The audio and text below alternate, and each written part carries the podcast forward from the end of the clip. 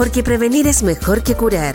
Radio Universidad Andrés Bello te invita a seguir estos prácticos y sencillos consejos. Así, entre todos nos cuidamos y nos protegemos. Esto es Coronavirus. Prevenir en UNAM. Hola, mi nombre es Claudio Acevedo, terapeuta ocupacional, perteneciente a la Escuela de Terapia Ocupacional de la Facultad de Rehabilitación de la Universidad Andrés Bello.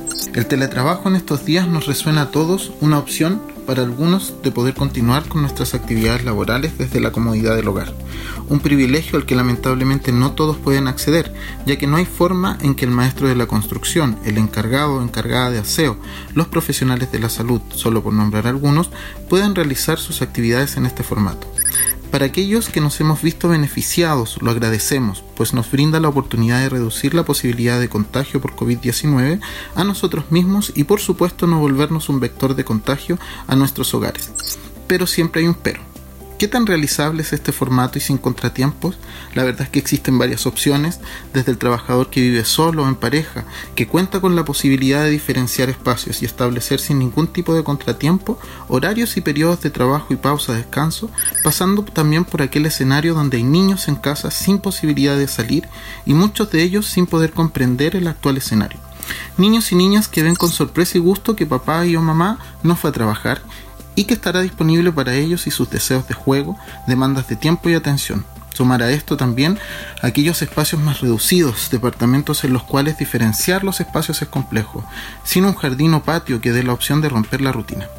Esos hombres y en mayor cantidad mujeres que ahora suman a su forma a sus actividades laborales de forma remota, las cuales implican estar conectados de forma continua y disponible de toda demanda, con las actividades propias de mantención de una casa las actividades propias de la crianza y de suma el entregar apoyo y supervisión del trabajo de las innumerables páginas de interminables guías y actividades de índole escolar que deben desarrollar y que vienen incluso con plazo de entrega. Aquellos que deben ejercer el rol de cuidadores de personas con un funcionamiento físico, neurológico, mental o psíquico más bien diverso. Uf, muchos escenarios hacer, no creo que exista una sola respuesta, no creo en una receta que a todos ayude, pues cada situación cuenta con su sello particular e individualidad.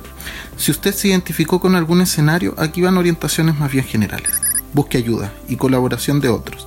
Dividir si es posible las responsabilidades y roles, con variabilidad en la jornada y días de la semana, evitando así sobrecargar o generar tediosas jornadas que se repiten una y otra vez, volviéndose una tortura.